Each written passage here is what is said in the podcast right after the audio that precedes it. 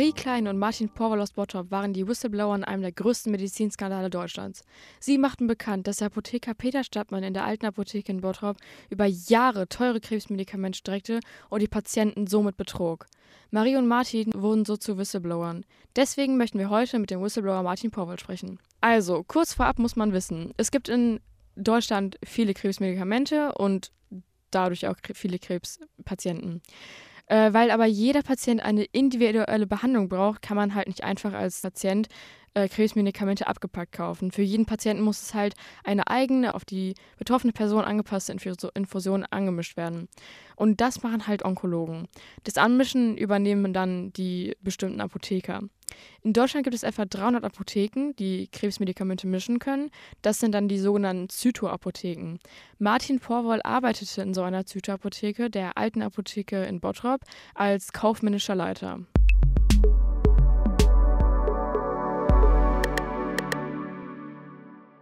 Erstmal übrigens herzlich willkommen hier bei Salon 5. Ähm, so, Martin, wann mhm. hast du gemerkt, dass etwas in der Apotheke nicht gestimmt hat? Also, was war das mhm. Moment? Wie hast du dich zu dem Zeitpunkt gefühlt? Mhm.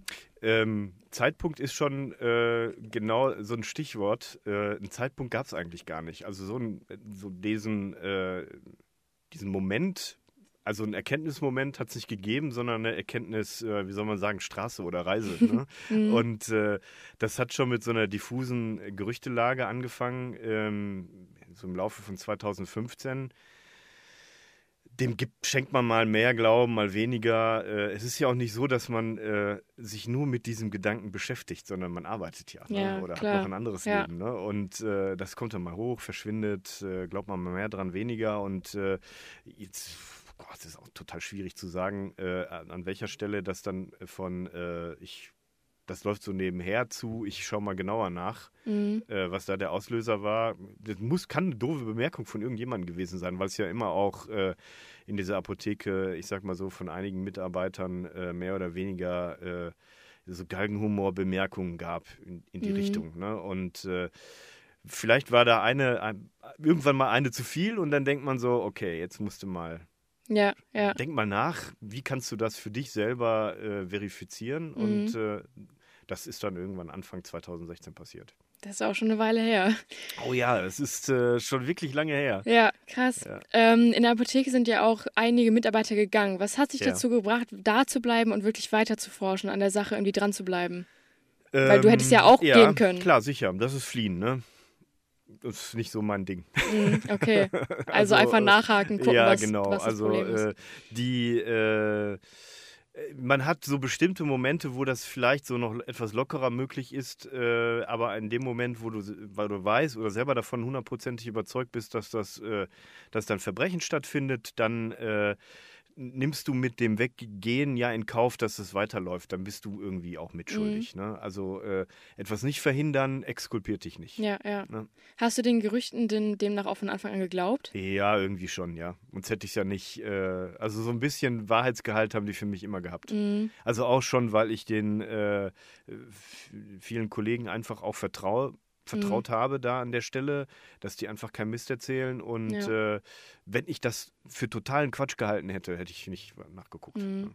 Und Peter Stadtmann war ja dann Chef. Hattet ihr auch mhm. eine persönliche Bindung oder war mhm. das? Ja, wir kennen uns von Kindesbein an. Also das ist, äh, unsere Familien kennen sich auch. Also das ist eine, äh, nicht nur eine berufliche, sondern auch eine mhm. persönliche äh, Bindung. War das nicht dann irgendwie seltsam, wenn man so eine persönliche Bindung auch hatte, da ja, so ein Verbrechen auffliegen zu lassen? Für irgendwie? irgendeinem Dritten, der einem irgendwie hinten den Buckel runterrutschen kann, mhm. ist das sicherlich nochmal eine andere Entscheidung, als wenn man äh, auch darüber nachdenken muss. Ja.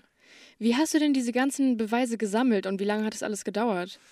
Ähm, am längsten hat es äh, gedauert, auf die Idee zu kommen. und äh, es hat ziemlich, äh, hat einen gewissen Zeitraum gebraucht, die, Zugangsmöglichkeiten zu den Daten zu mm, bekommen. Mm. Und ähm, letztendlich ist es eine, heute würde man sagen, eine Data Science Aufgabe gewesen. und äh, Data Science, bevor es das gab. Und ähm, äh, letztendlich war es nur äh, das Zusammenstellen von Daten, mhm. ganz einfache äh, Eingangs-, Ausgangsanalyse, wie viel Ware kommt rein, wie viele wird äh, über die Verordnung müsste rausgehen. Mhm. Stimmt das, was rausgehen müsste, mit dem, was rausgegangen oder was eingekauft wurde, halbwegs überein? Ja. Was, also es muss was reinkommen, plus, also alles, was reingekommen ist, plus dem, was auf Lager liegt, muss dem entsprechen, was, äh, was rausgegeben werden Mhm. müsste. Ja. Und äh, wenn es das nicht tut, dann stimmt da was nicht. Mhm. Und das tat sie in einem ziemlich krassen Missverhältnis nicht. Ja. Ja. Oh Mann. Hattest du denn irgendwann Angst, dass Peter Stadtmann davon irgendwie was merkt, davon was mitbekommt? Oder war das irgendwie egal Mhm, in dem Moment? Latent. Ja, egal was mir nicht. Mhm. Ne, sonst hätte ich es nicht äh, so äh, konspirativ gemacht, Ja, ja. wie ich es gemacht habe.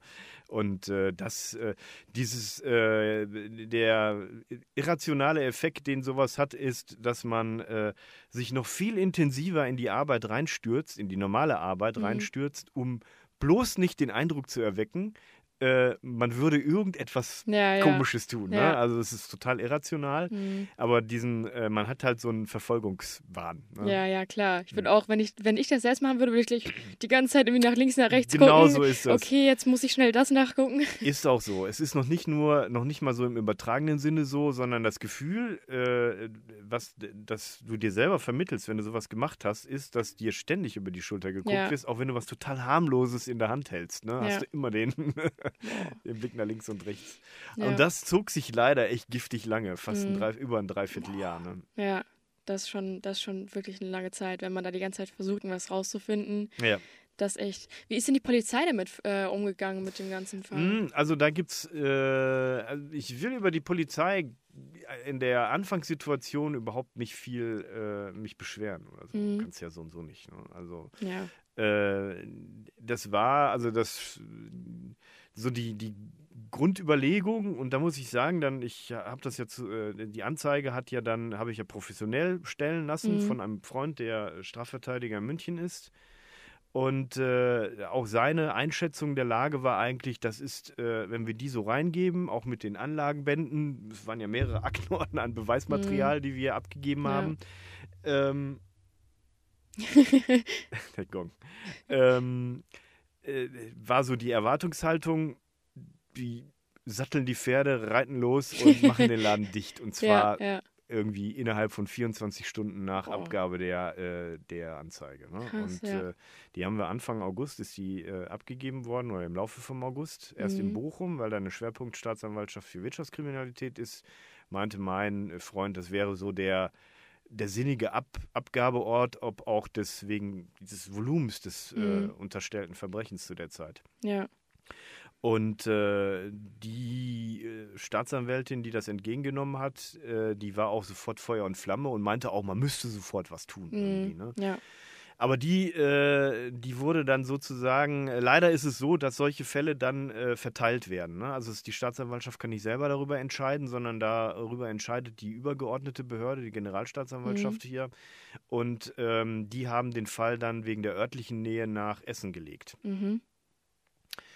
Und dann haben wir erstmal wochenlang nichts gehört. Mm, Oh Mann. Und dann gab es irgendwann mal eine Kontaktaufnahme. Da hat der ermittelnde Staatsanwalt äh, meinen Anwalt äh, kontaktiert, weil die, zu diesem Zeitpunkt war die Anzeige von mir noch anonym gestellt. Mhm. Und ähm, äh, sagte, äh, aufgrund der Größe der Vorwürfe oder der Größe des Vorwurfs äh, würde er äh, gerne mit mir sprechen, um Mhm. das zu verifizieren, auch persönlich. Ne? Ja, klar. die Motivlage einzuschätzen und so weiter. Und dann habe ich auf das Gespräch habe ich eingewilligt und das Mhm. war schon ein totaler Akt. Ich habe da ja von morgens bis abends gearbeitet, ne? Mhm, also ja, ja. sieben Tage die Woche quasi. Mhm. Ne? Und äh, das war schon für mich ein totaler Akt, überhaupt nur zu rechtfertigen, mal Freitagnachmittag nicht da zu sein. Da musste ich Ja. mir schon eine Ausrede ausdenken. Ja. Ne? War echt krass. Ja, da kommt dann wieder der Aspekt von dem, dass jemand einem über die Schulter guckt. Ja, total. Also nach dem Motto, und es kamen auch die Fragen, ne? Also es kam, wie war Martin, warum bist du, was ist denn mit dir los? Und ich so, ja, ich muss heute auch mal was melden. Irgendwie, ne? Oh Gott. Und äh, kommst du so einen dämlichen Rechtfertigungsdruck und naja, okay. Und dann bin ich ähm, mit meinem Freund sind wir nach Essen und äh, dann ging das echt äh, Freitagnachmittag. Auch die Staatsanwaltschaft war leer, ne? Ab Mhm. 1 Uhr arbeitete ja keiner mehr. Ne? War echt nur noch der Staatsanwalt, der Hauptkommissar, der die Ermittlung geleitet hat. Mhm. Äh, wir beide und eine Protokollantin. Ne? Das ist also wirklich so eine, äh, so eine Szene, wie man sie aus einem dämlichen Tatort kennt. ne? Ja. Äh, und ähm, dann äh, ging das echt drei Stunden lang. Ne? Und der Mhm. Eröffnungssatz war ja, äh, war echt so, an den erinnere ich mich noch super. nachdem so die Floskeln äh, und äh, der Smalltalk beendet war, äh, kam es doch mal, Porwoll, der, was soll das denn? Ein Apotheker, der macht doch sowas nicht. Ja. Wenn ich das so denke, aber wir kommen in den 50er, ne? Halbgott den Weiß. Ne? Hm. Und äh, dann musste ich mich echt rechtfertigen. Ne? Ja, ja. Und äh, aber den Bogen zurückzuschlagen äh, zum Polizisten, deshalb erzähle ich die Geschichte auch, weil der war dabei und man hat echt gesehen, der scharrte schon mit den Hufen. Ne? so Mhm, richtig so mhm. nach dem Motto, komm, lass mich jetzt von der Leine. ne? Ja. Und äh, der hat dann echt auch äh, knallharte Ermittlungsarbeit gemacht. Mhm. Im Nachhinein ähm, vielleicht auch den einen oder anderen Fehler, weil es immer schwer zu sagen ist. Mhm. Dritte können ja immer leicht urteilen. Ja, Äh, stimmt. ähm, aber gab so ein paar Situationen, äh, die äh, man vielleicht hätte besser so nicht gemacht oder ein paar andere Sachen dann doch eher dann gemacht hätte. Äh, vieles kam dann auch erst während der Vernehmung der Polizisten äh, im Prozess sozusagen zutage, wo man sich echt an den Kopf fasst und sagte, hey mal, ein, ein oder zwei Fragen äh, an mich und das wäre alles wesentlich geschmeidiger Ja, gewesen. ja. Wobei ich sagen muss, ich habe da schon äh, kurz, nach meiner, kurz nach meiner Entlassung und seiner Verhaftung, habe ich da auch hier im Bottrop im, äh, äh, bei der Polizei gesessen und die haben ja extra ein Ermittlungsteam zusammengestellt, Mhm. was schon ziemlich groß gewesen ist. Ne? Die Mhm. mussten also äh, aus Recklinghausen äh, Kräfte anfordern. Äh, das waren dann am Ende 10, 12 Stück. Äh, äh, gut ausgebildeter Kriminalpolizisten, die, äh, denen habe ich dann sozusagen innerhalb eines kurzen zweistündigen Seminars beigebracht, wie sie vorgehen müssen. Weil die mussten ja alles, was ich gemacht habe, nachvollziehen. Mhm. Und äh, da denke ich mir, Mensch, hätte ich der mal ein bisschen genauer zugehört. Oh Mann. Aber es sind auch, äh, man darf auch nicht vergessen, dass sich da auch um gigantische Aktenmengen handelt Mhm. und äh, die müssen ja halt auch wirklich, äh, die können sich halt an der Stelle nicht so einfach machen wie ich. ich. Die müssen halt jedes Originaldokument irgendwie in die Hand nehmen. Ja, ja, klar. Und das ist halt ein, echt eine Schweinearbeit. Ja, ja, du hast ja gesagt, dass du ein Dreivierteljahr daran gearbeitet hast. Ja, genau. Also äh, ich sag mal so, äh, ein, Groß, ein Großteil des Dreivierteljahres war mit, mit Nachdenken auf die Idee kommen. Äh, die Arbeit für dieses erste, äh, für diesen ersten Wirkstoff, dieses Obdivo als Handelsnamen, das war ein ganzer, habe ich zwei Stunden gebraucht, um Mhm. das erledigt. Aber Ja. das war auch, weil das Ding erst ein halbes Jahr auf dem Markt war. Ja, okay. Da konnte ich mir ziemlich sicher sein, äh, da war noch nie was im Laden, als wir die erste, äh, den erste Wirkstofflieferung bekommen haben. Und Mhm. ich habe das selber eingekauft. Ich war mir also auch ziemlich sicher, dass das alles gewesen ist, was eingekauft Ja, wurde. ja. Und äh, das war so der ähm, Paradewirkstoff, wo man Mhm. sehen konnte. Und äh, da war dann halt schon die, äh, war das Missverhältnis schon 30, 70. Also es wurde nur 30 Prozent eingekauft Mhm. von dem, was eigentlich hätte eingekauft werden müssen. Mit fallender Tendenz auch. Ne? Also ich Mhm. habe es dann ja nochmal gemacht, irgendwie einen Monat später. Äh, weil nachdem du in die Erkenntnis gekommen bist, und das dann sozusagen zur Wahrheit geworden bist, fängt ja so die Zappelphase an. So Mm, nach ja, dem klar. Motto, ähm, oh ja, ne? Mhm. und jetzt muss ich es nochmal besser machen und nochmal besser machen Mhm. und dann machst du mal nochmal besser. Und dieses nochmal besser machen ist ja nur die Angst davor, äh, die Anzeige abzugeben. Ja, ja. Und äh, also ich habe es dann noch zwei, dreimal besser gemacht. und dann konnte man halt in dem Vergleich zwischen den einzelnen äh, Untersuchungen sehen, dass dieses Verhältnis, das Missverhältnis immer, äh, immer krasser wurde. Ja, ja. Und äh, ja, irgendwann, äh, wenn man sich jetzt in die, auf die Verbrecherseite äh, sozusagen gedanklich begibt, macht das hier auch Sinn. Also Ja. man wird über Jahre nicht erwischt. Äh, ja, und man denkt dann immer noch einen drauf, noch bist, einen ja, drauf. genau, du bist ja, du bist ja unbesiegbar. Ne? Ja, ja. Ähm, hat. Nee, äh, Frage vergessen. Das nächste. Kommt gleich wieder. ja. Wie ist die Geschichte im Endeffekt dann ausgegangen? Also, was Mhm. war im Schluss, was da alles passiert noch im Schluss? Mhm. Also gut, der ist ja festgenommen worden. Mhm. Äh, das ist im ähm, Ende November, 29.11.2000. Das hat aber auch äh, relativ lange gedauert, bis es dann endlich rechtskräftig geworden ist, oder? Das, ja, ja, also von, von diesem Zeitpunkt an, also sagen wir mal so, Ende dieses Jahres sind es vier Jahre, ne? Ja, ja. Pff, das ist schon eine Menge. Ja. Aber man, man muss sich ja äh, sozusagen äh, vielen Erkenntnissen stellen. Eine, eine davon ist, dass das schon ziemlich schnell ist. Ja, ja, Also okay. der, der Prozess ist an sich äh, in Gänze äh, sind diese dreieinhalb Jahre, die das jetzt gedauert hat, von Verhaftung bis äh, Rechtskraft des Urteils sind für äh, deutsche äh, Rechtswirklichkeit Mhm. schon gigantisch schnell. Ja, okay. Ja, für Außenstehende ist es wahrscheinlich nochmal für schneller wie für Hm. jemanden für dich, der das alles miterlebt hat, der die ganzen Prozesse Ja, irgendwie natürlich, durchgegangen ist, Ja, das nachgeforscht hat und alles. So, ja, boah, aber ja, Ja, mit allem, alles im allen sind es dann fünf Jahre irgendwie. Ja, ne? ja. Also wenn man sagt, es hat irgendwie Ende 15 angefangen und äh, Ende 20 wären es dann fünf, mhm. ähm, das ist schon eine lange Lebensstrecke. ja, auf jeden Fall. Mhm. Wie lange hast du denn in der Apotheke gearbeitet, bis das rauskam oder bis du nach, Mhm. also angefangen hast, die Beweise Also ich habe da so als, äh, als Notnagel angefangen, Mhm. 2012 und richtig fest 14, Ja, Ende 14. Ja, das ist ja auch schon mal, auch mal. Vor allem, wenn du gesagt hast, dass ihr euch persönlich auch kanntet und Mhm. die Familien, Ja. das ist ja auch nochmal eine andere Sache. Also hättest du jemals gedacht, dass da irgendwie sowas dahinter steckt oder sonst was? Nee, wer denkt so Ja, ja, klar. Vor allem, ich habe das auch gedacht, als ich die Geschichte mitbekommen Mhm. habe. So, da dachte ich erstmal in Bottrop hier, sowas macht jemand? Ja. Also, nee, das hätte ich echt nicht gedacht. Aber auf der anderen Seite, äh, gerade wahrscheinlich hier, ne? Ja, Das- weil niemand das denkt, Ja, genau. eben. Ja, ja. Wie hast du dich denn nach der ganzen Situation gefühlt, als du das alles geschafft hast und du derjenige warst, der das alles Mhm. aufgedeckt hat? Also ich würde jetzt lügen, wenn man, wenn man sa wenn ich sagen würde, dass es nicht Momente gibt, wo man sich gut fühlt. Ne? Ja, ja, also klar. es ist schon irgendwie. Also ich, äh, also die größte Freude habe ich, äh, ich habe das auch zwischendurch natürlich auch so mal so, äh, äh, so einen Wettbewerb. Äh, als Wettbewerb empfunden mit dem Evil Genius. Ne? Mhm. Also äh, ich war, es, es war, es, wenn man sich die Sache so anguckt, das ist schon alles nicht schlecht gemacht. Ja, ja. Ne, es ist schon äh, irgendwie klar, dass man damit auch durch, durchaus durchkommen könnte, weil das äh, systematisch so angelegt ist, dass es eben halt tatsächlich die einzige mir denkbare Möglichkeit ist, dass äh, es jemand, ein Mitwisser Ja. oder jemand, der außenstehend, so wie ich, äh, das Schweigen bricht. Ne? Mhm.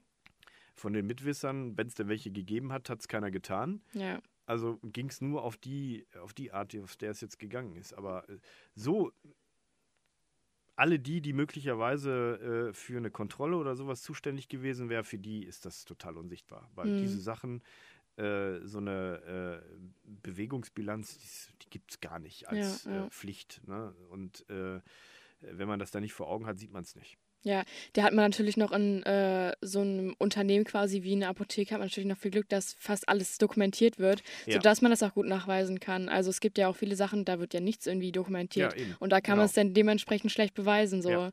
Da hatte man Gut, aber an Glück. der Stelle ist die Dokumentation dokumentiert nur den, äh, den nicht den Ist-Zustand, sondern den Soll-Zustand. Ja, okay, das also stimmt auch die wieder. komplette Dokumentation der, also die Therapien, die hergestellt werden, müssen tatsächlich Mhm. äh, extrem äh, aufwendig dokumentiert werden. Aber äh, dokumentiert wurde nur, wie es hätte sein sollen Ja, das und nicht, wie stimmt. es gewesen ist. Ja. Also die kannst du komplett verbrennen. Also das Mhm. war äh, äh, ist, äh, sind Erfindungen. Mhm. Und äh, ja, das ist so der, äh, das war so der, mm, so ein Antrieb oder so ein Erfolgserlebnis, so nach Mhm. dem Motto, ja, ja, kann ich mir vorstellen. äh, Ja. hast, du, äh, hast gedacht, du bist schlau, ne? Mhm. Jetzt, äh, ich bin schlauer. Ne? So, so ähnlich, ja. Dann habe ich noch eine Ja. letzte Frage und zwar die Apotheke hat Mhm. jetzt den Inhaber gewechselt, heißt jetzt. City Apotheke. Gehst du noch daran vorbei und was denkst du, wenn du daran ich versuch's vorbeigehst? zu vermeiden. Ja, Ja. Also ich, ich meine, Bottrop ist ja klein Ja. und äh, es ist ja auch ausgerechnet noch der Teil, in dem eigentlich äh, ähm, letztendlich so der Rest, den man Innenstadt nennen kann, der ist genau da. ja, stimmt. Also läuft man schon halt häufiger vorbei. Es, jetzt macht es mir nicht mehr so viel aus wie noch in den ersten zwei Mhm. Jahren. Da habe ich echt äh, so in dem ersten Jahr danach, da wurde ja auch viel äh, Fernsehen gemacht und die Mhm. wollen einen natürlich dann auch immer vor die Apotheke äh, stellen. Dann Ja, ging es mir echt einen Tag vorher, einen Tag nachher ging es mir echt dreckig. Ne? Also Ja. ein körperlicher Widerstand. Verständlich. Aber das ist so weitestgehend weg. Ne? Mhm. Gut, Martin, ich danke dir für, da, für das Interview, auch natürlich für deinen Mut, dass du das Ja. überhaupt gemacht hast. Also ich meine, ja, aber es ist so, hättest du es nicht gemacht, wäre das vielleicht nicht rausgekommen und Stadtmann hätte damit weitergemacht. Davon ist auszugehen. So, deswegen vielen Dank dafür und ja, bis zum nächsten Mal vielleicht. Bis dann, vielen ich Dank ja auf nicht jeden auf, Fall. aktiv zu sein. ja, das ist sehr schön. okay. Na gut, Gerne, vielen Dank. danke. Ciao. Ciao.